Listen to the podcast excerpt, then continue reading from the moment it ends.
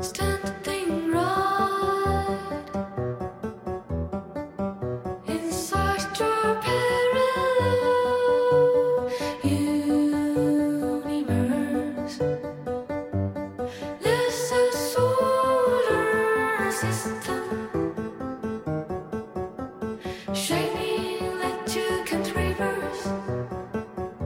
大家好，欢迎收听《北海怪兽》，我是决定躺平度过二零二一剩下几天的花生酱。我是已经在憧憬二零二二的假期的肉饼。录制这期节目的时候，其实离2021过去大概还有一周的时间，但是大家听到的时候，可能已经就是迈一只脚就进入2022年的时候了。我前几天看到有人说，现在这几天就相当于是2021年的垃圾时间，基本上没有办法再去开启什么新的项目或者去做什么新的事情，就是静静的等着2021年赶紧过去，然后到2022的时候开始做新的计划。没有啊，我觉得想开启还是可以开启的。说实话，我整个人精神状态上已经躺平，并且看一些就是以往不想看、觉得有点浪费时间的垃圾剧了。既然这一年要过去了，仪式感还是要有的嘛。就是去年我们不是做过一期北海怪兽问卷嘛，今年呢就简单的来吧，就是直接上总结。然后我们可能会从就播客开始说起，然后还有就是各自的工作啊、爱情啊、友情啊这几个维度上讲一下我们的二零二一都过得怎么样。也是北海怪兽走过的第一个完整的一年。首先想用三个关键词来形容一下二零二一年，然后我先说吧，我的是清醒、紧绷，还有失落感。三个词听起来可能都是偏向负面。清醒的话，是我觉得我经常处于一种会把自己抽离出来，进行一个自我观察，观察自己也会观察别人，有点像是一个置身事外的人间观察的第三者一样，而且会因为说知道。会失去，就不太想再投入，有点像是一个觉得说万事皆虚无的一个状态。某些程度来说是好事，因为你不太会担心说会受到什么伤害啊，或者是说情感创伤啊什么的。但是长期来看，有时候也会觉得说这样子一直处于一个好像很冷静的状态，是不是不太好？我这个清醒是不是会影响我去体验人生？紧绷呢？其实我觉得这种感觉大多数来自于工作吧。我依然是一个广告哥，处于一种可能还是那种二十四小时在线的状态，包括周末的时候，有时候也是因为 online 啊，或者是要处理一些什么事情啊，就是觉得说没有办法完全放心的、放松的去享受一个假期或者是一个周末。所以我也觉得说，我的就是今年的一些感觉比较快乐的，或者是说我在旅行的时候总是夹杂着一些工作的烦恼啊什么的，就没有纯粹的那种就是在享受快乐、享受当下的时分。而且我觉得我经常是一种就是好像需要什么精神马杀鸡，我才能完全放松下来。然后失落感呢？我觉得一个原因是因为疫情吧，就是去年我们也提到疫情对生活其实造成了很大的影响，但是没有想到说今年就是已经过了一年了，疫情的影响还是在持续，然后就觉得很多事情。比如说出国啊，或者是说一些期待已久的演出，或者是说和朋友的相见，就变得遥遥无期。从没有办法见面的第二个冬天拖到了第三个冬天，而且暂时好像还看不到希望。但是呢，可能因为这种状态久了，你会觉得说这可能就是生活的常态。然后这种失落感就好像说变成了我们生活的一部分，而且可能会长期与之共存吧。然后这是我大概对二零二一年的三个总结。那有没有想过为什么就都是负面的呀？老师说，二零二一年过的就是平平无奇吧。就是当然，播客是越做越好，这点让我很开心的。从我个人的生活上来讲，我就觉得说我自己过这一年以后，好像并没有说创造出什么东西。没有创造出什么东西。你觉得你本来希望创造出什么东西呢？类似于说是一种个人成长，比如说我学了什么新的东西，或者是说工作上有什么进步啊，或者还有什么感情上的。但是就是这一年过去，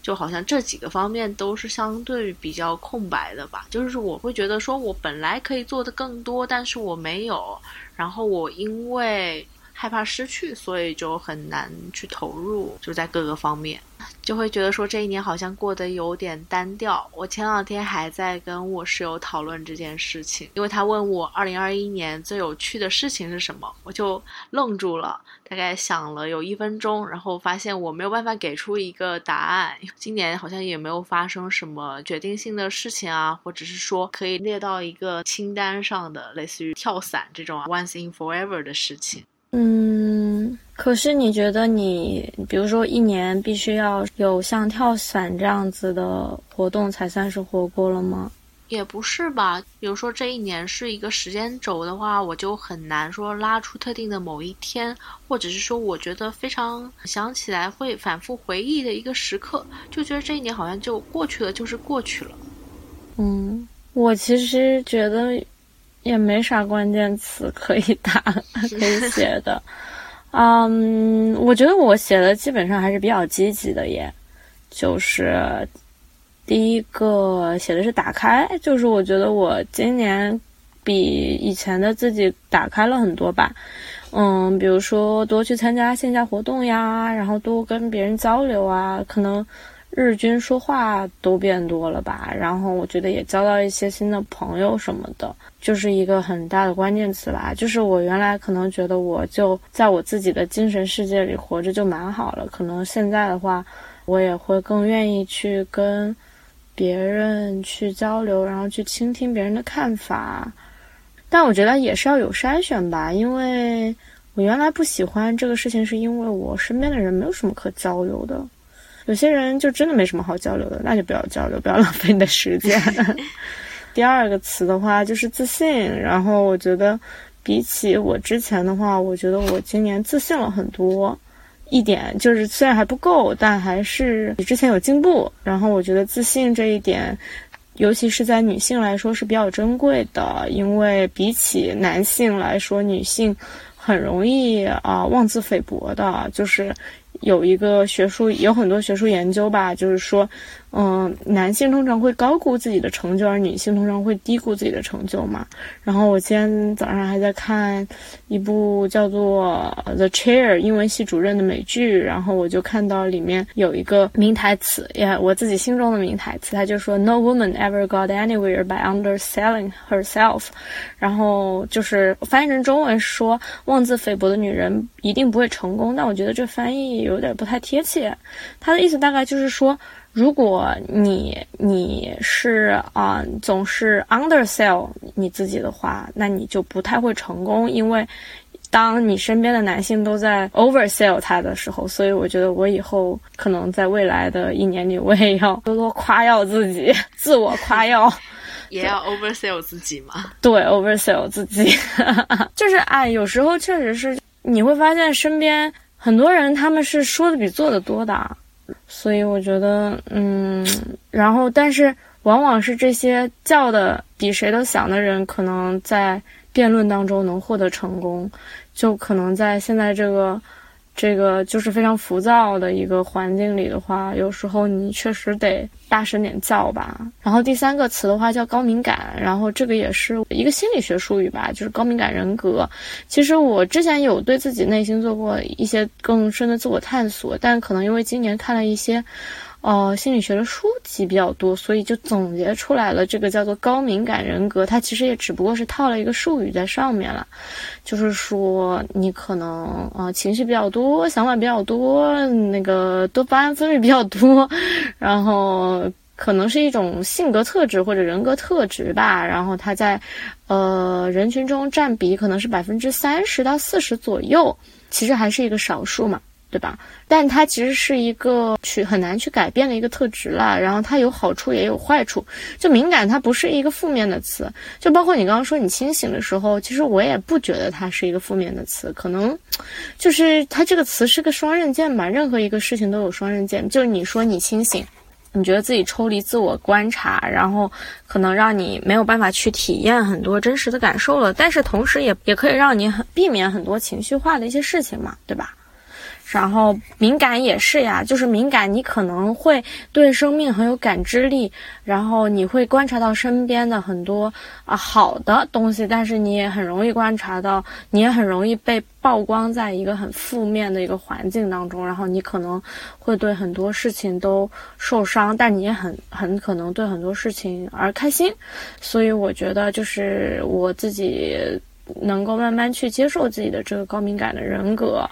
然后其次呢，我觉得我也在因为自己是高敏感的，然后我也在持续的想要去修习，就是如何钝感一点，或者说，嗯，其实我之前也是个比较清醒的人，所以我觉得我在学习就是少抽离，你少抽离一点，多享受一点吧。之前，比如说，大家就是学习心理学，或者说去心理咨询，总是想要向内探索嘛，然后就是想要去解决你生活中的问题。我们的一生其实就是，虽然你没有办法，但总得承认这个现实。你努力的去探索一个解决所有困难的幻想是不可能的，你要去否认这些痛苦也是不可能的。就是如果真正的诚实的面对自己的话。那未来就是会遇到很多困难，未来就是要会遇到很多痛苦，就是你的一年就是有可能过不好的呀。那你还要不要活下去呢？对吧？那你如果的答案，你的答案是还是要活下去的话，那你就勇敢的面对未来的痛苦吧。我怎么刚开头就已经感觉要结束了？已经开始总结了。高敏感这个词，我记得第一次看到应该是在豆瓣，然后也有我的很多豆瓣友邻转发了，并且说就是这个就是我。我感觉这可能是很多就是那种内心敏感，并且思想比较丰富，而且喜欢就是向内探索的人会有的一种心理特质吧。其实我觉得高敏感对我来说是一个褒义词，因为他们会更体察到别人的感受。虽然有时候可能会带来痛苦，嗯，我会觉得，如果是把它利用作为一个，嗯，类似于说比较功利的来说，是一个创作的源泉啊，或者是说你可以更好的就是照顾到朋友的感受，那我觉得是一个比较正向的特质吧。我会比较喜欢比较敏感，嗯，就是灵感很丰富的人。总结的话，先说点好的吧。本来想说的一个叫做 best moments，就像是比如说 Instagram 啊，会告诉你说啊，你今年的 best nice 就是你呃点赞数最高的九张图是哪九张，然后还有极客也有类似的功能，反正就是类似于说你今年听的最多的歌啊，或者是说你今年黄金时刻的照片啊什么的。然后我们就想要说，通过这种照片，或者是说一些实体的，呃，我们去过的地方啊，去想要 capture 这个就是这一年里面的高光时刻。然后我会发现说，就是我很难就是找到某一个实体的东西，实体的载体，比如说我吃的食物，或者是说我去的哪个玩的地方，或者是说我看过的某本书。但是我发现是这些，嗯，你不能说是 best，但是可能会有一些 moments，就是后面想起来的话，就像是滋养你的东西吧。更准确来说，是一些 aha moments。就比如说，我一直喜欢看落日，今年的话，其实还是看了很多，就是好看的落日，在各种各样的地方。有的时候呢是在办公室里面，就是格子间，一回头发现，哎，今天的落日很好看，大家都在拍照。然后有些时候是出去玩，可能是在某个不经意的时候转角，然后发现说，哎，这个光影投在旁边远处的大楼上很好看，觉得是一个蛮神奇的时刻吧。就是落日会让你有各种各样的对于美的想象，通过照片，然后也珍藏下来了很多这样的时刻。今年的可能没有那种我刚才说的类似跳伞一样的特别高光的时候，但是有很多还挺让我内心平静的时刻，比如说散步。有一天晚上，其实过得不太好，因为那天是周五，然后本来和朋友约了看演出，但是那天晚上加班，就刚好错过了。就我到的那个时候刚好结束，其实那天是还挺沮丧的，但是也碰到了好几个月没有见的朋友，然后我们就一起从 Live House 那里就是走回家，大概就是沿着苏州河走了好几公里。然后那天也是临近台风的时候，所以那天晚上风特别大，大概是凌晨一两点的时候，我和朋友走在苏州河边上的一个桥上，就是在呃，大概是那种絮絮叨叨聊了一下近况什么的，也会聊一些，比如说最最近听的播客啊，或者是最近的一些感情上的想法什么的，嗯。然后那天就是台风把我们的裙摆吹起来，就是两个人站在桥上看着那个裙摆，就觉得很有意思，然后还拍了小视频。啊，我都没看见过你穿裙子，感觉。我就是那天想要看演出的时候好看一点，我就穿了裙子，结果并没有看到演出。哦，因为加班的原因。对，因太为加惨班了吧，太惨了吧。有好多好多因为加班而错过的时刻。啊，我的三个 best moment，我写了三个，但其实还有很多吧。然后我觉得我是一个记忆力比较差的人，我觉得我的 best moment 肯定也都是，嗯，就是很平淡的一些瞬间吧。啊、我以为是需要那种非常非常出类拔萃，然后你才啊，能记没住。有，前两个都是跟朋友。今年除了年初的时候去潮汕玩了一趟，嗯，那趟旅旅程不太开心，忘掉它。忘掉它，然后去了你家嘛。我这两天还在写那个年终总结呢。我记得我们那时候还去了愚园路，录了愚园路那期播客，对吧？还去了野梨弄 啊，野梨弄这个事情也是前两天回忆起来的。到了上半年就搬到上海来了，然后我觉得其实我在家都还蛮开心的，但是你很难说某个瞬间让你印象很深刻。在上海的话也过得很轰轰烈烈吧，我觉得。但是我这个瞬间太多了，就 best moment。然后除去年初的那一趟旅行的话，我今年就出去了一趟，就是去平潭岛嘛，那个旅行嘛。然后我印象比较深刻的时候，当时是我和早见两个人。这里插播一下，早见是我一朋友。哎，不用插播了，已经上了我们好几期节目了。我和早见两个人，然后他骑着那个摩摩托车，我坐在他后面，然后就搂着他的腰，骑在那个岛上的海边，然后就看那个天空特别特别蓝，那个海风就吹着我们的头发，然后又是个夏天，其实我们就穿的穿着裙子，也是风吹的那个裙子就蓬蓬的，像一张帆一样，就被吹得鼓鼓的。我们就在谈论，其实，在那个上面在谈论我们俩当时的一些感情吧。虽然当时的感情也不是现在的感情了，可能就不知道为什么，是是因为那个场景太令人心动了，然后你谈论起那个感情的时候，你也就会觉得很心动，好像你本来不喜欢那个人的，但你在那个场景下说起这个人的时候，你就会感觉好像啊，就是心动都变得多了几分的那种感觉。那个相似的心动，我在上海骑车，有一次跟我的几个女朋友啊，我室友了，下午和和她一起在上海当代艺术馆看了那个上海双年展，然后我们要一起骑车去滨江那边吃饭。我记得我也是在那个骑着共享单车的路上，跟他讲这个事情，然后那个风就拂过耳畔，然后又是夏天，然后也是穿着吊带的裙子，然后是一个傍晚，你就看那个落日慢慢慢慢慢落下来，好像对这个人的喜欢又多了几分。虽然这个人已经消失在我的视，这个人已经死掉了，但是我现在就觉得这个好像是一种吊桥效应。当你在一个很美好的场景里的话，你你在那个场景里的一些回忆都会变得很美好。还有的话，就是记得的 best moment 可能是跟朋友一起深夜喝酒聊天聊到深夜的。我记得今年在万千家有一次，然后那天万千他特别厉害，他会调酒，然后就调了呃自己调的酒鸡尾酒，然后呢我们就一起呃坐在他的小房间里吃了一个蛋糕。然后那也是我第一次认识那个画那个海报的那个王叉叉。从此之后，我就不可抑制的爱上了小海豹，太喜欢了。然后还买了他的那个那个玉手。第二次的话是十月份去找早见的时候，当时我们在愚园路上，当时也是万茜过来了，然后我们三个人在那边又喝了一杯，然后当时也是聊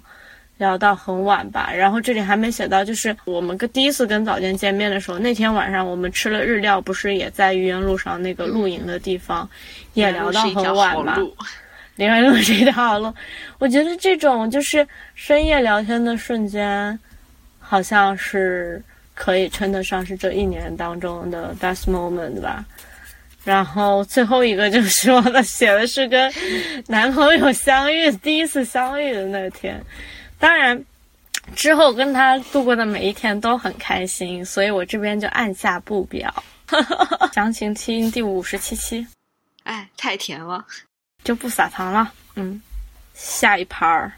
刚才说起来，感觉是那种没有说特别特别高光，说特别特别值得大书特书，但是听着还是会觉得是不是有一种平静的美好？就像上你们上次在演第五十七期圣诞特辑里面讲的，恋爱变成了生活，生活变成了喜悦，就是一种满意在日常里面的平静的喜悦吧。然后呢，我们就按照刚才那个顺序来做一下总结吧。因为刚才说完了关键词，然后就是想要分块讲一下。首先就说说我们的播客，你还总结陈词一下，不再是个闲聊播客了。因为其实我们一刚创立的时候，就直到现在，我们的简介里面好像还写的是观察北京、上海双城生活的闲谈播客。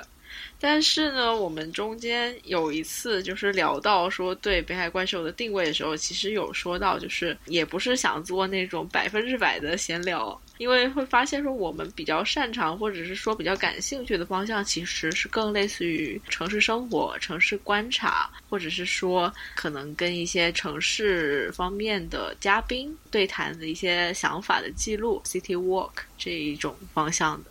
二零二一年上了四次首页。然后成为了一个传说中的算是什么呢？腰部播客吗？踝部播客，踝部吧，踝部吧，否则就是脚趾播客。第一次上首页的时候就是月初吧，我记得是中轴线那期的时候，当时提前几天收到了工作人员，就小宇宙工作人员通知说你们这期可能会上首页，然后就等着等啊等到哎一月二号，我记得是一月二号的时候，然后打开发现啊，竟然出现在首页，而且就是下面就是姜思达，哇，就感觉自己好厉害，然后后面没有想到就是。上了好几次首页，嗯，现在上首页也觉已经没有什么流量了，感觉说的有点像我们上了太多次首页以后的凡尔赛，也没有啦。你可以看到现在上上首页的节目，其实很难给你带来很高的一个就是订阅量的增长了。就是从数据的角度的话，比如说第一次首页跟后面的三四次首页的时候。带来的增量还有相应的评论数的话，可能没有像以前那么多了。播客做到第二年，嗯，咋说呢？感谢肉饼的包容。你这你这说的我好我好那什么呀？没有啦，因为我们都知道，就是虽然已经做了第二年了，但是花生酱在博客上的投入依然就是远远没有肉饼多。我也在这里承认，并且感到惭愧。依然是一个不是很靠谱的搭档。那你觉得新的一年你有什么？你想要继续做不靠谱的搭档，还是有什么展望吗？希望新的一年里面呢，时间和精力，还有就是在投入的程度上，做出更大的努力吧。毕竟刚才也说了，不是一个闲聊博客，就也不是说随便列一列感兴趣的内容，然后也不做 research 就可以做出来的。嗯，没错。然后说完播客呢，聊聊工作。其实现在工作应该是占我生活中最大一部分的事情。当然，我虽然我不希望，但是它确实在时间上是占最大头的。如大家所知呢，我虽然说经常在吐槽广告怎么怎么着，乙方怎么怎么着，但是呢，过了一年，我依然坚持在做一个广告哥。这一年下来，我觉得其实对于工作的话，问心无愧。说实话，因为我中间换了一次工作嘛。换了新的工作以后，我会觉得说，我工作了好几年，但是我还是有很多未知的、没有尝试过的、没有做过或是没有做到的，就是我还可以去努力的地方，并且我觉得我是有这个潜能，我可以去开发自己，我也愿意说在工作里面，可能是要更努力吧。嗯，有时候我是觉得说可能会被工作侵占了太多的时间和精力，就比如说刚才说的，因为加班而错过了错过演出，或者错过了和朋友的聚会，或者说每次都是最晚到的，还有就是博客更新的少了。我觉得是我不太满意的一点，也是我对这一年不太满意的一个重要的原因，就是我觉得我的 work-life balance 就是严重的倾向了 work 的这一边，导致我的 life 的这一侧就是受到了比较大的影响吧，就感觉我的生活这部分也是多多少少掺杂着一些工作上的压力啊，或者是一些负面情绪啊什么的。嗯。尽管如此，我觉得就是工作依然是一个我觉得就是可以实现价值，并且我想要为之去努力的方向。还所以还是在广告行业吗？对的，新的一年继续努力吧。好啊，好啊。其实我今年上半年以以全职的一个状态去三明治工作了一段时间，产出挺多的吧，然后也成长很多吧，也收获了很多吧。然后我个人会觉得说，但是后来还是结束了，说明这个事情一方面是我那一段时间后来就工作这个事情对我的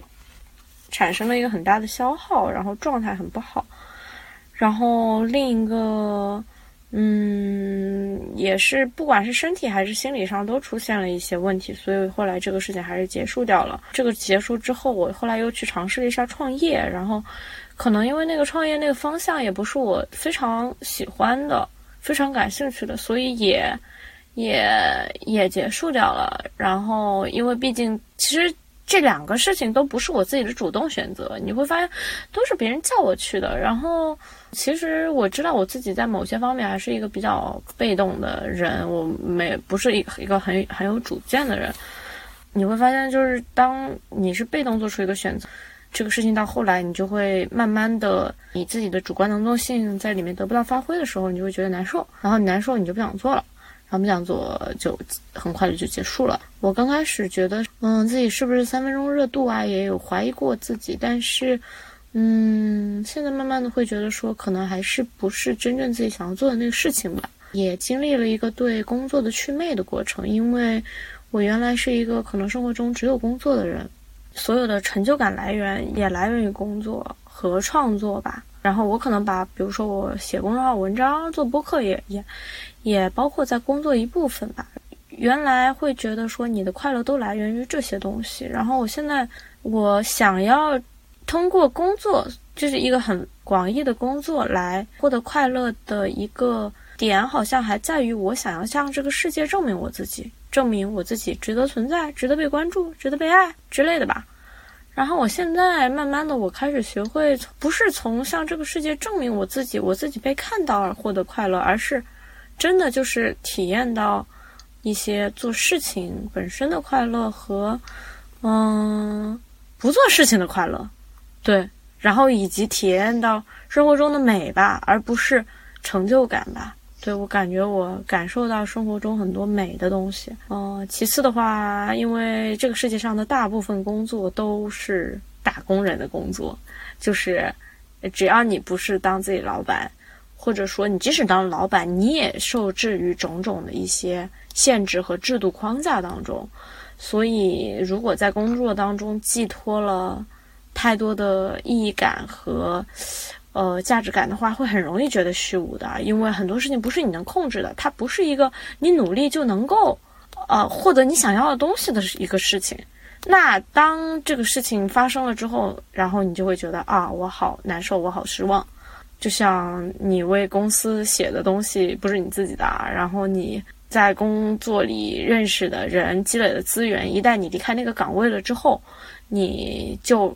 就失去了，对，就很容易失去了。我今天还看到一个极客呢，好像我看到极客叫冯老板啊，他说。现在很多九零后的大厂情节，像极了七零后的国企情节，八零后的外企情节。这些地方更像是一种筛选器和造梦机，在自我认知没有完全建立起来的时候，对人融入社会的帮助很大，给人很多自信。但身在其中的自己是不是真的优秀，其实个中难辨。他说，他的妈妈做了三十年的杂志，后十年都是总编。呃，他跟他说过好几次，就是。是这么说的：说我采访的都是中国最优秀、出色的金融高管，我跟他们吃饭、喝茶，成为朋友。我一个电话就能知道很多惊人的秘密。但作为一名记者，我一直反复告诉自己一件事：我不是他们。嗯，就是我觉得，不管是在大厂工作好也好啊，然后或者你做记者，你写了一篇文章，获得了很多流量，然后很多人在夸你。回下来反思的时候，就像你在大厂，你做成了一件事情，这个事情很多时候不是因为你自己有多厉害，而是你在的这个平台给了你很多东西，然后你写出了这篇稿子很好，也不是你写你的写作能力有多么强，而是被放置到这个位置上，然后这个位置得到了让你得到了很多，嗯，可能本身不属于你的一个荣誉吧，但。然后还有就是，最好不要把兴趣变成工作，那样你就会很 suffer。兴趣是指的写作吗？嗯，是吧？就是当写作变成一种工作的时候，就会变得很耗竭，你就一直在输出啊，你有一种把自己掏空的感觉。嗯，那这个工作就是你对工作祛魅了，然后这是。怎么说呢？这是一个做减法的东西。那你有一些做加法的东西吗？比如说，在这份工作里面有一些收获，或者是说其他的给你带来了什么吗？我觉得，对于北海怪兽要怎么做，是在就是工作的一些输入，慢慢慢慢的去去呃摸索出来的。就是想要更加定位在城市观察，然后以及什么样的视角去。做城市观察，然后也做出了一些更专业性的选题，所以我觉得这个是，可能是工作当中给予的。然后包括采写的经验，也是因为这上半年的工作让我自己打开了自己更多吧。因为因为工作的原因，你不得不把自己曝光在很多人的面前，嗯，所以跟我的年度关键词也是很息息相关的。工作其实是很重要的一，它对人的改变是很大的，所以其实选工作挺需要谨慎的，因为，你几乎醒着的百分之八十的时间都在工作，所以说你是强烈的受到你这份工作的影响，然后你工作里打交道的人的影响，然后你工作中曝光的信息的影响的，因为真的就是，嗯，就是其实很难，就是说。把工作只当做一份，就是赚钱养家糊口，对，养家糊口只是拿份顶份钱的，对，因为，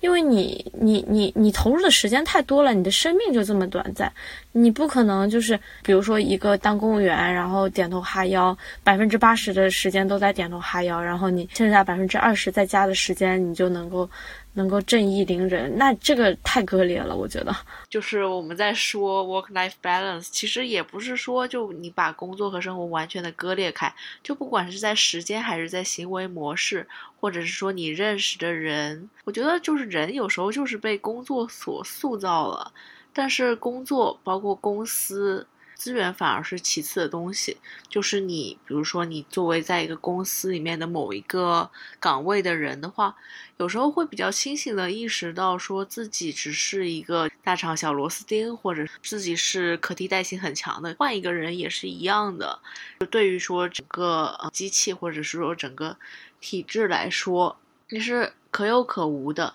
但是呢，对于个人来说的话，就是在工作中。多多少少还是会得到一些东西，就算是那种加班很严重、很 suffer 的，至少也是像一个排除法一样，就是让你知道说你自己不想要的东西是什么，然后以后需要规避的是什么。就是人是一个不断迭代的机器，你总是会就是不断的去进步、去成长。我以前是一个对工作就很愤世嫉俗，觉得说我不要加班，我不要九九六的人。但是我现在觉得说，工作其实就是塑造你的一一部分，就是工作是没有办法说完全抛开、完全割裂的。所以我现在也不讨厌工作，我觉得我更多可能是讨厌上班。工作这件事情的话，有时候就是人生中很重要的一部分吧。嗯嗯，活着就是要工作。对，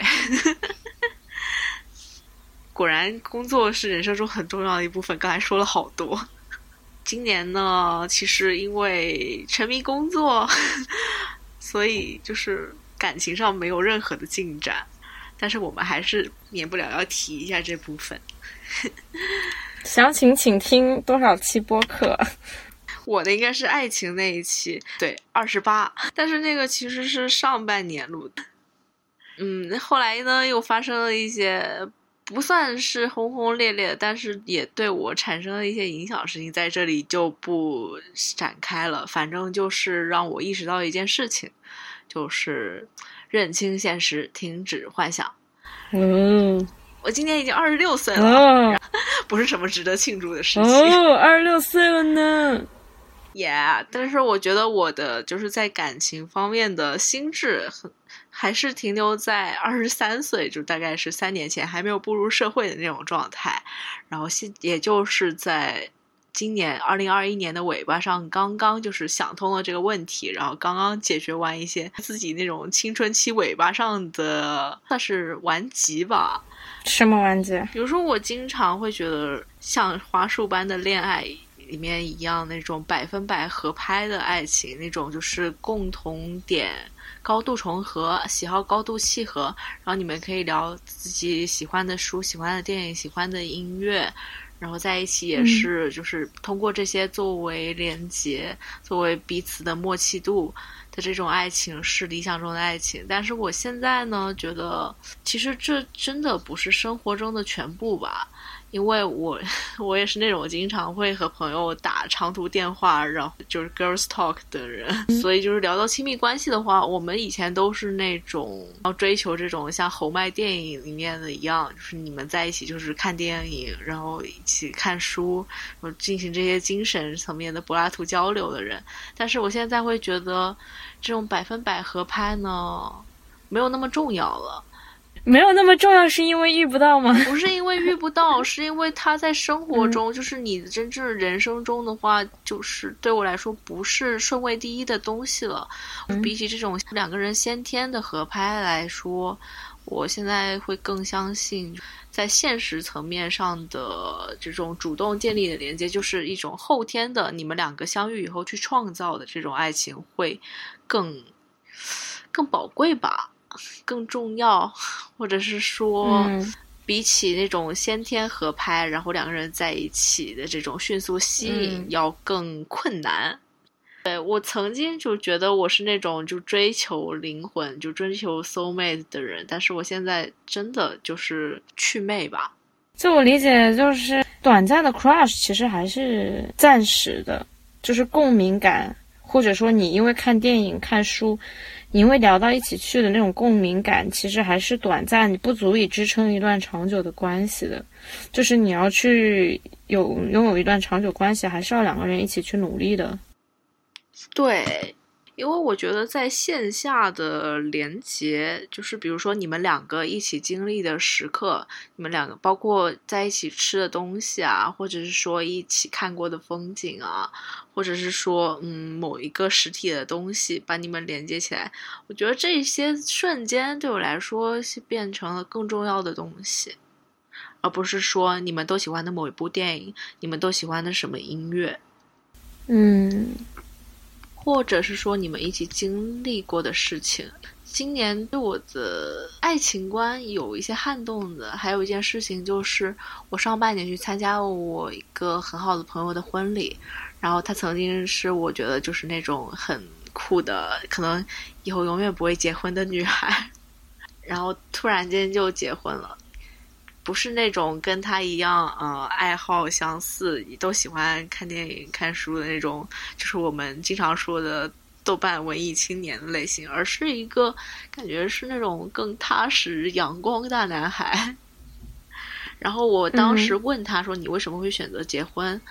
他给我的回答其实是说，因为他们在疫情的时候在一起，然后一起经历了一些人生中就是这种疫情的疫情带来的生活中的动荡啊，包括隔离啊，包括一些家庭变故这样的时人生中的重大的艰难的时刻。然后他觉得说，这些时刻如果他的就是伴侣，如果他不在身边的话，他觉得很难熬过去。然后在这些时刻发生的时候呢，他成为了就他生命中的一个支撑陪伴。嗯然后这样的情感陪伴让他觉得说，他想要跟这个人共度余生。嗯，好温暖啊！真的，我以前是觉得说结婚好可怕哦，结婚就是什么爱情的坟墓，我才不要结婚。然后去了他的婚礼，然后看着他们两个人在一起，就是在台上进行那些我以前觉得非常 cliche 的仪式啊，就是什么交换戒指，然后牵着手，那说我们就是要说誓词，说我们永远在一起，这样时刻，就。我本来是一个对这种仪式，我以为会很漠然的人，但是没有想到我那一次就是去婚礼的时候，真的就从头哭到尾。嗯我重新开始思考婚姻这件事情，虽然我没有说现在我要步入婚姻，但是我会觉得说，也许它真的就是值得一试吧。哼哼哼哼哼哼，所以我明年的目标是结婚。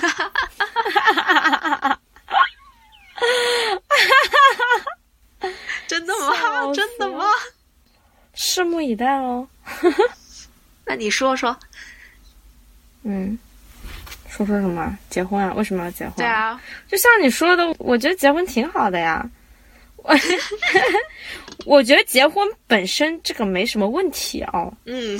但是呢，要看跟什么样的人结婚，跟什么样的人结婚比较有问题。哦，我原来抱着比较悲观的态度，是因为我觉得也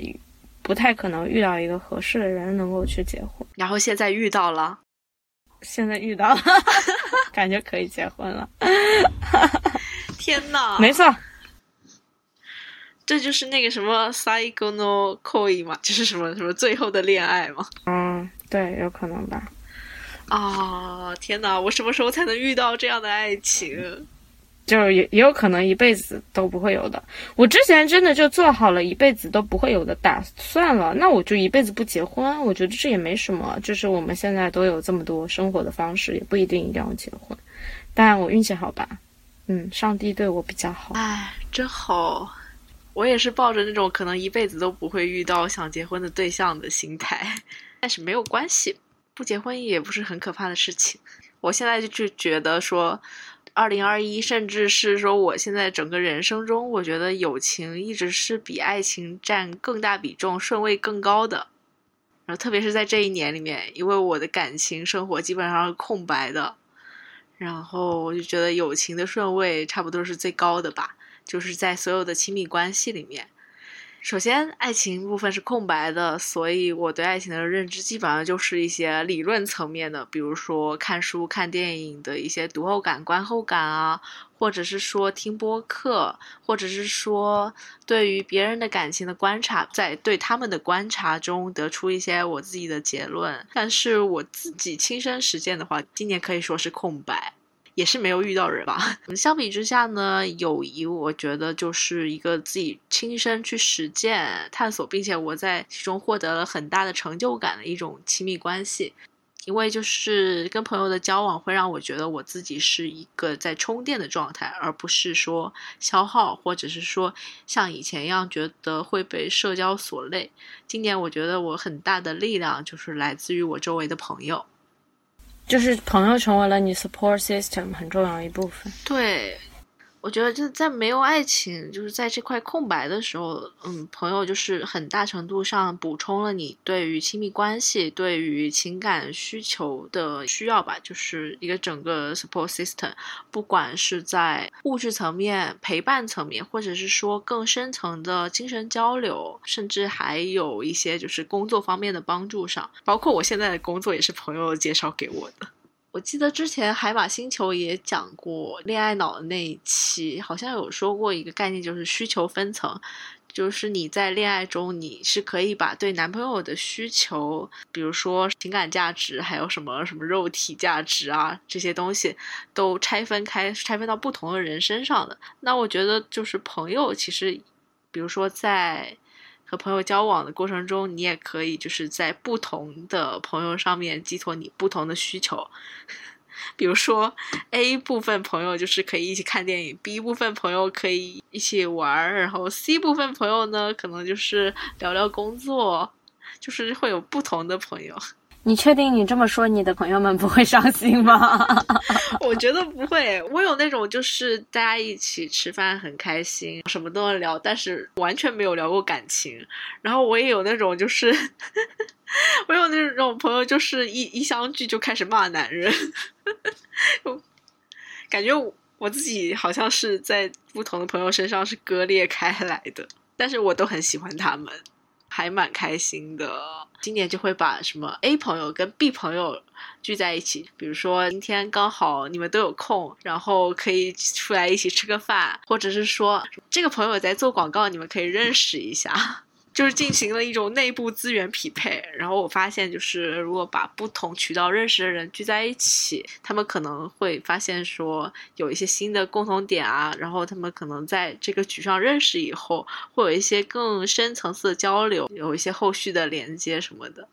我就觉得，就是把我的朋友聚在一起，我也会很开心，他们也会很开心。你成为了结构洞，我成为了那个六度理论里面的关键点。对，没错。然后就是交朋友的话，今年也认识了蛮多新朋友的，就各种渠道，比如说播客啊，或者是说朋友的朋友啊，工作中也认识了一些朋友吧，就还挺神奇的，就没有像以前一样社恐，很抗拒社交，就想说聚会完就只想自己待着什么。今年也不只说只是在互联网上跟朋友进行一些线上交流了。也会说想要走到线下，比如说参加一些活动啊，或者是说在线下和朋友见面啊，会让我觉得很开心。那你今年有交到什么朋友吗？新朋友，或者是说老朋友都可以。嗯，我觉得在朋友上还行吧，没有什么特别的要说的。要说可以去听第 第五十六期。我觉得我可能更比较清晰的知道了自己跟什么样的人合不来，会比较果断的去不联系，嗯，也不想要保持表面上的友好，就没有必要。就是你不喜欢对方，别人也不会在意你。其次的话，也在这个私人的情感关系上更加明晰了吧？可能是因为谈恋爱的原因了吧？就没有，我 可能就把暧昧不清的男女关系给收拾掉了。专一 是这个意思，笑死！是说没有异性朋友了吗？有啊，有很多异性朋友的。这就到了二零二二年的展望了，讲一些稍微总结性的东西吧。就是我前几天刚好在看村上春树的那本新书《第一人称单数》，然后里面有一篇叫做《奶油》，它里面就说是你要找到人生中的奶油。他用了一个法语词，我不太会读。哼，村上春树又在这边卖弄，真的不会读。反正他的意思就是说，最棒的东西，就说是奶油中的奶油。我感觉就像那种就是提纯精华中的精华的意思。然后里面有一段话，就是讲说，你的大脑是用来思考难题的，是为了把不明白的事情想明白而存在的。它自然会成为人生的奶油啊！除了这奶油，其余的一切。都是些无可救药的无聊事儿。我觉得，就是人生中的奶油，对于每个人来说，可能是一个非常重大的课题，类似于说你人生中的使命什么的。这个寻找的过程，可能就是非常非常的漫长。呃，可能这一年，二零二二年一年，肯定是不足以完成这件事情的。不只是说工作上的职业发展方向而已，而是一种你人生中要为之去追寻的东西，就是你人生的核心。我觉得要发掘它，其实是非常困难的一件事情，但是也是值得去努力的一件事情。反正为了这个，我觉得还是多尝试吧。就是新的一年，可能也是想说再去学一些新的东西。比如说，我一直想做的骑行啊，就今年还只是停留在骑共享单车的阶段。明年呢，我是希望说可以买辆自行车吧，就去更远的地方，然后探索一下。然后播客，希望粉丝上万。是一个小小的目标，对求大家多多转发啊！啊，多多转发，多多订阅。然后也要多做我们说的城市观察这方面的访谈，还有就是单口，多出去走一走，看一看。就一直想要实现的就是写小说吧。我觉得我很不擅长写就是虚构的东西吧，我可能都是只是在记录生活。就写作这件事情上，我是希望说我可以做一个观察者，稍微的从自己的生活中抽离出来试一下，嗯就是算一个新的尝试。嗯，大概就是这几个。我的新的一年，首先刚刚提到一个就是年终的关键词，提到自信的话，嗯，我希望能够不要再妄自菲薄，能够自信的生活，躺平。其次，明年的话要毕业了，所以我希望能够比较顺利的从学生过渡到社会人的身份，然后构建出自己的社会生活吧。第三个的话，我觉得保持创作吧，不管这个创作是在嗯写作上、播客上，还是小到画一幅画，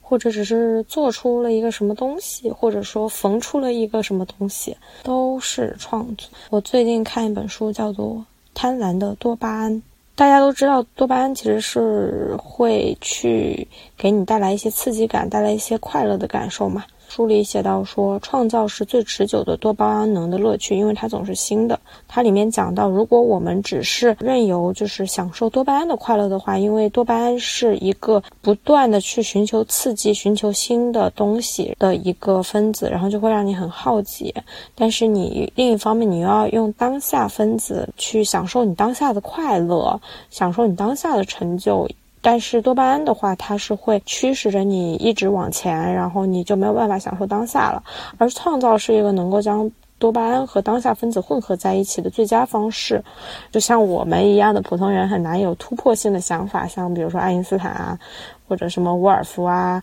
或者什么梵高啊那种那个创做出这么惊人的创作。但是我们可以有一些更普通的创作。然后，比如说木工啊、编织啊、绘画、装饰啊、缝纫啊，这些事情看起来在现代社会是一个很过时的事情，但是他们正好，他们是不需要智能手机 APP 或者是互联网，只需要我们大脑和双手去创造的，只需要我们用想象力去去实践的，能够去用我们的双手去变成现实的这些。事情都能够去增加我们的快乐和自我效能感，包括种花种草呀、运动呀、烹饪呀、做饭呀，都能够去改善我们的心情。所以我觉得，就是你真的成就感，你不一定要来自于你赚多少钱，或者说工作有多么牛逼。我觉得可能这些自己创造的事情当中，还是能够给获得很大成就感的。嗯，我为什么说就是要？自信的躺平呢，就是我还是因为就是疫情之后的这两年，就觉得说生活的本质都是就是变化，然后我们的人类的本质可能就是抗拒变化，但是就是如果你越是抵抗这种变化的话，你就越是拧巴；但是如果你越是接受变化，然后认识到自己在变化面前的脆弱的话，就不会去害怕了，因为就像嗯，死亡是每个人都要去面对的一个命题一样。尽管你，你有多么有能力，你多么努力，然后你抱着最大的热情和希望去做出了很大的成就，但是你也不能去改变世界呀。但是你也有局限性啊。然后我们无论过多么久的日子，我们还是会死掉的。就是对啊，人就是这样一个多么局限性的动物啊！我现在会觉得说，你过哪一种人生不是过呢？因为回想起来的话，一年当中不是我写出了哪篇稿子最让我欣喜若狂，而是那些生活中很平凡的瞬间让我觉得很难忘。所以我觉得我最热爱的不是我的工作，还是我的生活。对，所以我希望新的一年能够过好我的生活。就讲起来很容易，但是做起来其实很难的事情。就说到创作和创造，我就突然间想到说，哎，是不是恋爱也是一种创造？就是因为，呃，刚才不是说就是。生活的本质是变化嘛，然后还有自身局限性和脆弱。那我觉得，对于感情来说，如果说抱着一种虚无的态度，就说每段感情总是会结束的。婚姻也不是说 happy ending，婚姻可能只是一个鸡毛蒜皮的开始。但是，就是如果一切都是虚无的话，真的就是你什么都不做就好了呀，你什么都不努力，就等着地球灭亡就好了呀。但是，嗯，我们还是可以在自己的范围内，就是在自己的最小的单元里面做出一些创造，包括去建立一段长期的关系，去做这个感觉是逆着就是一切皆会消失的这个顺势去做一个逆行。这件事情，我觉得是我在新的一年里面我想要去努力的事情吧。说起来好像是在这里征婚一样，是说想要谈恋爱，想要谈恋爱，想要谈恋爱。对，给花人酱在这里公开征婚了，征一个男朋友，听友就多多转发啊！想了解的都可以在北海怪兽去了解了。对，二十六岁大龄适婚女青年，怎么就大龄了？不大龄，不大龄，中龄。不大龄不适婚，只想好好谈恋爱。哦，不大龄不适婚，只想谈一场不用结婚的恋爱。嗯，可以先不结婚，先好好谈恋爱。我觉得我恋爱还没有谈够，大家拭目以待。好，拭目以待，就只能靠小宇宙了啊！啊，要是真找到对象的话，给小宇宙发红包啊！发红包，发红包。好，今天就录到这里。好嘞，这期节目上架的时候，应该已经快二零二二年了，所以祝听到节目的大家新年快乐，心想事成，心想事成。嗯，天天开心，健健康康，万事如意。好，就像小海豹一样躺平快乐。那今天就先到这里，拜拜，拜拜。